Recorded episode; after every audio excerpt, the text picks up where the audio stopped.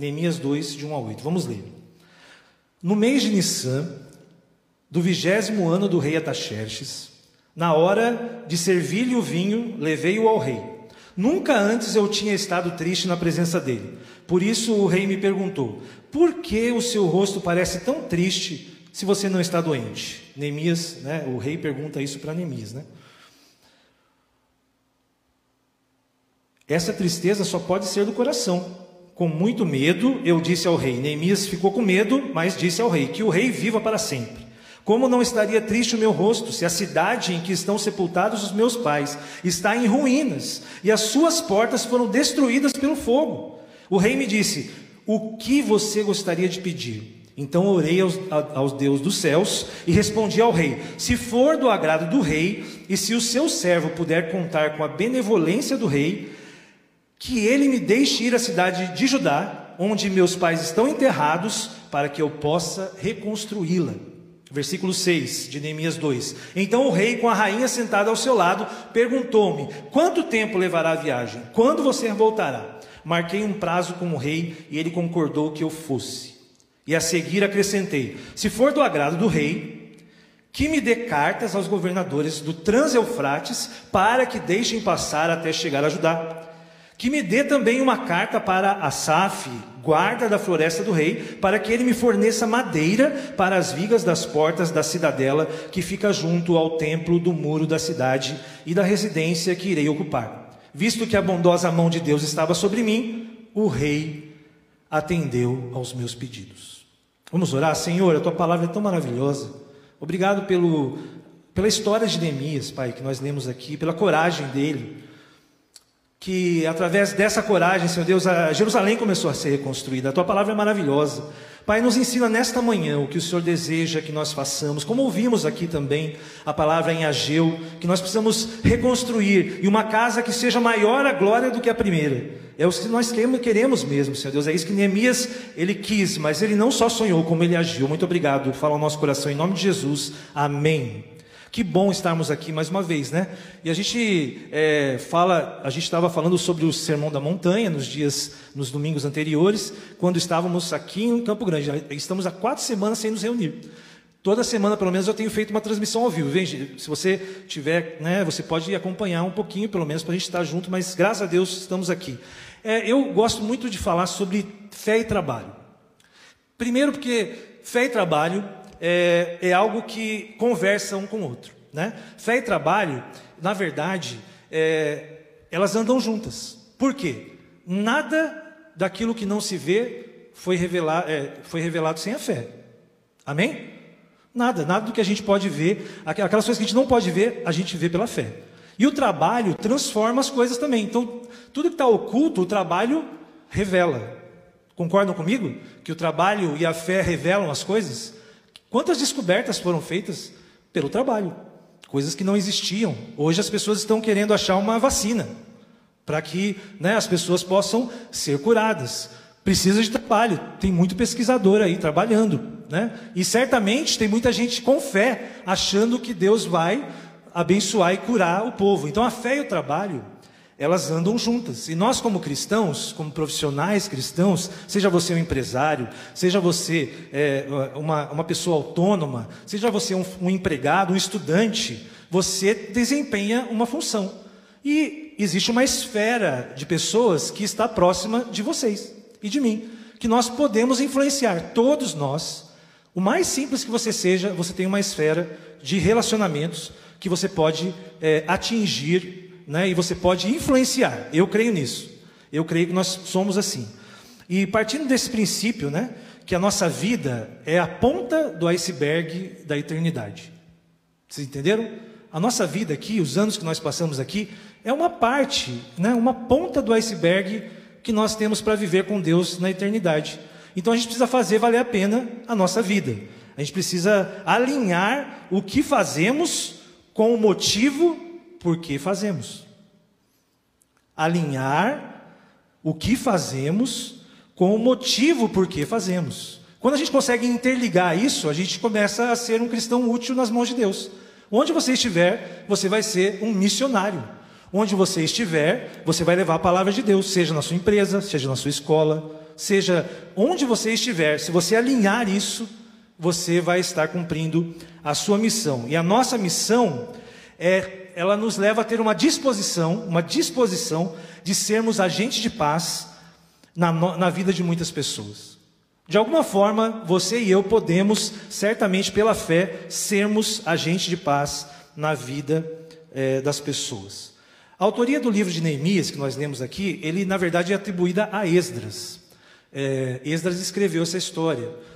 Por muito tempo foi o mesmo livro, né? E depois de um tempo foi seria em vez de Neemias, seria Esdras 1 e Esdras 2. Mas resolveram separar e deram um nome por conta da história de Neemias. Mas esse contexto, né, é mais ou menos quatro séculos antes de Jesus nascer.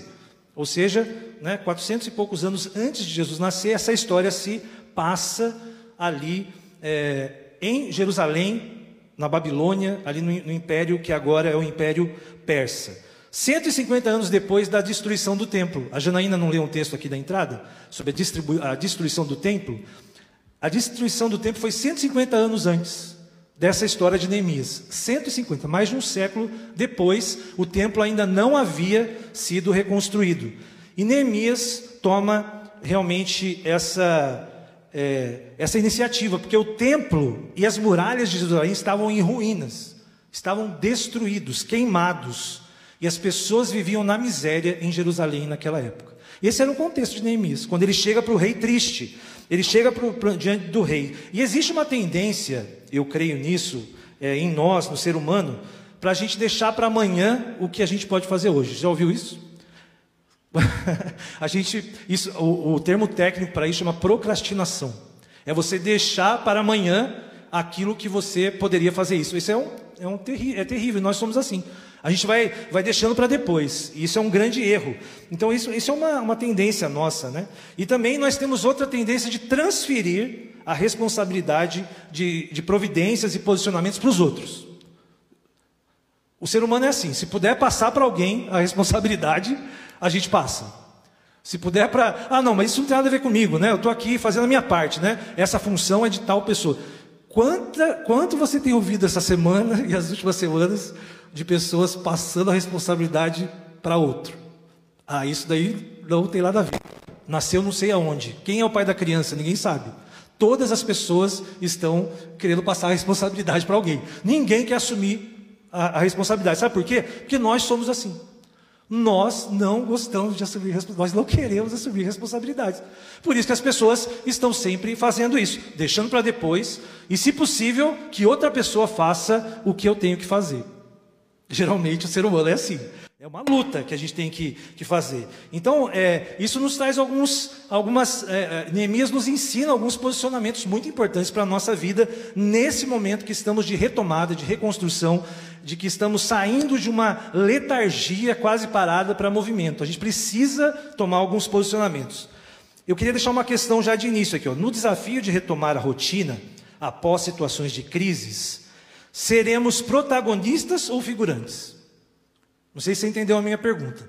Nessa retomada aí que vai acontecer, que você também está retomando a sua vida, que eu sei Campo Grande já está funcionando. Eu estava tava andando de carro aí, a Janaína me emprestou o carro.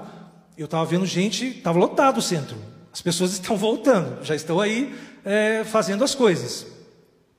Mas você quer ser um protagonista, ou seja, tem um papel principal, ou você quer ser um figurante? O figurante é aquela pessoa do filme que faz parte da paisagem. Sabe aquela pessoa que tem uma, os, os, personagens principais estão ali tomando um, uma refeição e tem um cara ali é, lendo um livro. Ele é um figurante. Ele é uma pessoa que está ali para cenário. Ele não fala nada, você não sabe o que, que ele é, ele não vai participar do filme. Agora, a questão é: nós, como filhos de Deus, devemos ter o papel de protagonistas ou vamos ser figurantes? Neemias, Neemias não foi assim. Neemias é um exemplo de quem resolveu tomar a frente e ser protagonista da história de reconstrução do templo, da, dos muros de Jerusalém. Neemias reconstruiu os muros. Né? Na verdade, Esdras, que ajudou na construção do templo, na reconstrução do templo. Mas Neemias é, teve essa função de reconstruir o, o, o, muro de Jerusalém. Mas por que, que ele toma se ele era um servo? Né? Olha que situação, lá no versículo 2, 4 fala é, sobre isso. Né? É, certamente. É, ele, ele chega diante do rei e o rei fala: O que, que você quer que eu faça? ele tinha algo que ele sabia que ele poderia fazer. E Neemias, ele tinha uma função extremamente é, tranquila. Ele era um funcionário do rei, ele vivia no palácio. Neemias servia o rei. Ele estava numa condição de comodidade, ele estava lá isolado no palácio. Ele não estava no meio da tragédia de Jerusalém. Só que o que Neemias faz? Quando ele tem a oportunidade, ele se coloca e fala: Olha, eu tenho algo que eu preciso realmente fazer. A minha cidade está em ruínas e eu preciso da sua ajuda para reconstruir. E olha que ele fala assim, me deu medo, né? Ele sentiu medo. Aqui no texto está falando assim, eu, eu, fiquei com um pouco de medo. Ele perguntou, o que, que você quer? Ele ficou com medo. Mas ele disse, eu preciso reconstruir a cidade dos meus pais. Eu estou triste em ver a cidade onde os meus pais estão lá enterrados. Né? Meu pai está enterrado em São José dos Campos. Né? Imagina a destruição ali do, né, da cidade estivesse em ruínas. E ele lembrou disso e falou assim: Olha, a cidade dos meus pais, que eles estão enterrados, está em ruínas. E eu não tenho como ficar alegre, eu estou triste, eu preciso reconstruí-la. Ele decide tomar essa né, posição importante e ele sai da comunidade, da comodidade e segurança da corte para a responsabilidade de encarar a árdua e perigosa tarefa de reconstruir uma cidade em ruínas. Realmente, Neemias teve uma decisão corajosa. A gente precisa de coragem né, e de é, iniciativa para sermos protagonistas nessa reconstrução que iremos viver. O que você pode fazer para ajudar na reconstrução de Campo Grande? O que você, como Campo Grandense, tá certo isso? Lá é londrinense, onde é Campo Grandense. O que você, como um Campo Grandense, você, como um londrinense, estiver nos assistindo na internet, o que você pode fazer para reconstruir ou ajudar a retomada da sua cidade? Primeira coisa, Neemias foi falar com a pessoa certa. Amém, gente? Fale com a pessoa certa. Use seus contatos. Se você não pode ajudar, às vezes você conhece alguém que pode ajudar. E Neemias não tinha essa condição, é interessante isso, ele não tinha condição de ajudar. Ele estava triste, mas ele ficava perto do rei. Lembra que eu falei da influência? Todos nós temos uma influência, um círculo de influência. Você também tem. Você tem um círculo de influência, você conhece alguém que pode ajudar. Se você não puder, alguém pode ajudar. Às vezes a pessoa gosta de você, e o rei gostava de Neemias. Porque o rei falou: Olha, eu nunca vi você tão triste. Ele olha para Neemias e fala: Você está triste. O que está acontecendo? O que, que você tem no seu coração? Procure pessoas assim, que amem você. Pessoas que respeitam você. Pessoas que têm condições e precisam de pessoas como Neemias. Né? Se você não pode ajudar financeiramente, você pode influenciar alguém para isso. Amém? Essa é a lição de Neemias. Segundo ponto, Nesse jogo de empurra-empurra, porque Neemias poderia muito bem falar, simplesmente falar assim: Eu não tenho como resolver isso, eu sou só um, servido, um servo do rei. Eu sou só uma pessoa que serve no palácio. O que, que eu posso fazer para reconstruir uma cidade? Eu não tenho como. Ele poderia ficar empurrando a responsabilidade. Ah, isso é das famílias que são dos nobres de Jerusalém. Eles têm que resolver isso. Neemias poderia fazer isso. Mas quando a gente entra nesse jogo de empurra-empurra, saiba que ou você fica no lugar ou você retrocede, sabia? Não tem como ir para frente. Se você ficar no jogo de empurra-empurra, ou você fica no mesmo lugar ou você vai para trás. Você vai, pessoa, já viu que a pessoa como fica? Quando é, já viu a, a revista Isto é, é, é, trouxe uma reportagem que chama assim, o jogo do empurra.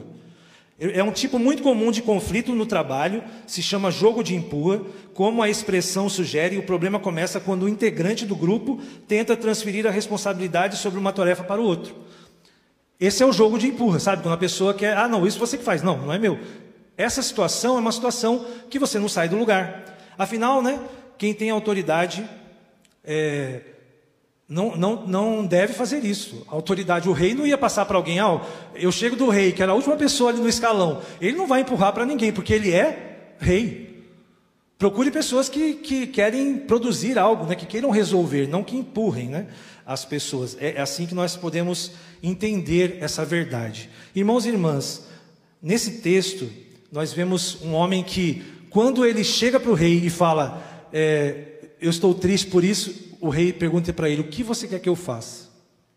Aí é interessante que nesse versículo aqui ele fala, lá no versículo, é, ele fala assim: o rei fala para Neemias: o que, o que você gostaria de pedir? E ele fala: Então orei ao rei dos céus. Na verdade, Neemias, ele não orou naquele momento, Naquele momento, eu acho que ele orou agradecendo a Deus. Ele falou assim: Deus, obrigado. Sabe por quê? Se você ler o versículo 1, quando ele recebe a notícia, ele fica vários dias jejuando e orando por Jerusalém. Neemias ora pelo povo. Se você ler o capítulo 1, Neemias já estava orando, ó, faz muito tempo. Você está orando porque eu tenho orado, eu creio que você esteja orando também. Espero que todos estejam em oração, porque isso a gente pode fazer em qualquer lugar. Ninguém pode te impedir de orar. Pode impedir você de sair de casa, mas não de orar. Pode impedir de trabalhar, mas não de orar. Neemias soube da tragédia, que, que Jerusalém estava destruída com as muralhas derrubadas. E ele começou a orar. E, e no, no, capítulo 1 diz que ele orou por um período. Então, quando o rei chegou para ele e falou assim: O que você gostaria de fazer? E esse é aquele momento, sabe o gênio da lâmpada? Aquele momento que você achou a lâmpada e você tem os três pedidos. Faça o seu pedido. O rei chegou para ele e falou assim: O que, que você quer? Que pergunta boa, não é? Já pensou uma pessoa com autoridade chegar para você hoje e falar: O que, que você quer? O que você ia pensar? Será que você ia pensar individualmente ou será que você ia pensar na coletividade? É uma questão importante de se pensar. Se você tivesse hoje uma pessoa que falasse, Humberto, Humberto é um jovem que está aqui lá de Santa Catarina, Humberto, o que você precisa, o que você quer? O que você quiser você vai ter agora. Já pensou que momento excelente de viver? Alguém poder falar isso para a gente? O que a gente quiser? E Neemias, ele pensou na coletividade, ele não pensou em si. Ele foi altruísta, ele pensou: olha, eu, eu quero algo para Jerusalém, para minha cidade. Ele podia pedir uma promoção, podia pedir uma casa melhor lá no palácio para morar. Não, Neemias pediu algo para o povo dele. E é isso que a gente tem que entender: a importância de a gente colocar a coletividade também nas nossas decisões. A gente precisa pensar no coletivo. Não é só você e eu que existimos. A gente precisa pensar no próximo. Neemias sabia esse objetivo, ele toma essa decisão importante de pedir autoridade. Ele já tinha um plano. Neemias é um, um exemplo na palavra de Deus que nos ensina a administrar bem as coisas. Ele tinha um plano já, traçado.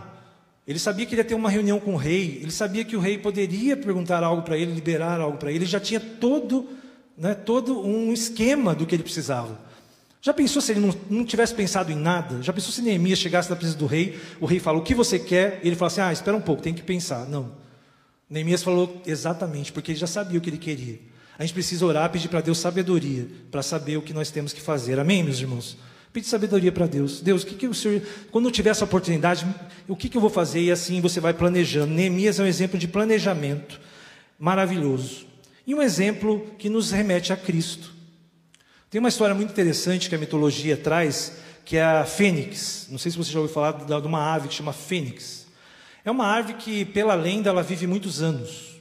Ela vive mais de 500 anos e ela chega num determinado momento, ela faz um ninho para si. A história é essa. É uma história, né?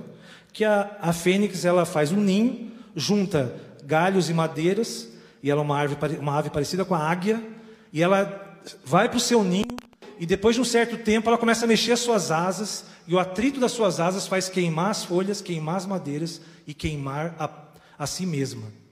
Essa é a história da fênix. Ela se queima e ela vai se consumindo. Os próprios persas, né, que estavam aqui na, no império aqui de Neemias, o rei era persa, eles dizem que a fênix ela começa a cantar enquanto ela vai queimando. E os animais começam a ouvir isso e se lamentam e se entristecem porque a fênix está se consumindo. Mas última, na última brasa, ali daquele ninho, nasce novamente uma nova fênix. E ela se renova né, a cada vez que ela faz isso. Essa é a lenda. Né? E Neemias, ele entendeu uma verdade. E quando eu pensei nesse tema é, de hoje, eu pensei exatamente, a fé, ela renova a nossa esperança e uma esperança que jamais acaba. Às vezes a nossa esperança está como que cinza, está como que tudo consumido. Muitas vezes nós vivemos essa situação, parece que não há mais jeito, não há mais saída. Neemias olhou para a cidade, viu, ele viu, as, soube das ruínas, ele soube isso, né, das ruínas, das muralhas, do templo. Mas sabe o que eu creio que veio na mente de Neemias? Aquela cidade se renascendo das cinzas. Eu acho que ele conseguiu imaginar o muro subindo, ele conseguiu imaginar o templo subindo do meio daquelas cinzas, como uma fênix. Ele conseguiu ver isso pela fé. E a fé nos faz olhar situação de caos. Anote isso aí, ó. A fé nos faz olhar para o caos e ter esperança. Amém, gente? A fé faz a gente olhar para o meio das cinzas e saber que dali Deus vai trazer algo novo, porque Deus pode todas as coisas. Jesus, quando você olha para a cruz de Cristo, você vê algo terrível. É como se você visse Jesus sendo queimado ali, ele foi morto, ele foi consumido na cruz. Mas nós sabemos que a cruz também fala da ressurreição. A história de Cristo é como a fênix, né? Ele deu a sua vida para ganhar uma nova vida. Amém, gente? Olha como Jesus é. Jesus é o Neemias perfeito de Deus. Neemias, ele olhou e reconstruiu o templo. Jesus reconstruiu para nós a vida eterna. Jesus reconstruiu para você a possibilidade de ter um corpo incorruptível.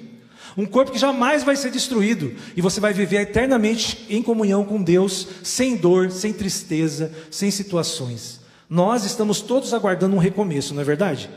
Mas não é um recomeço da crise.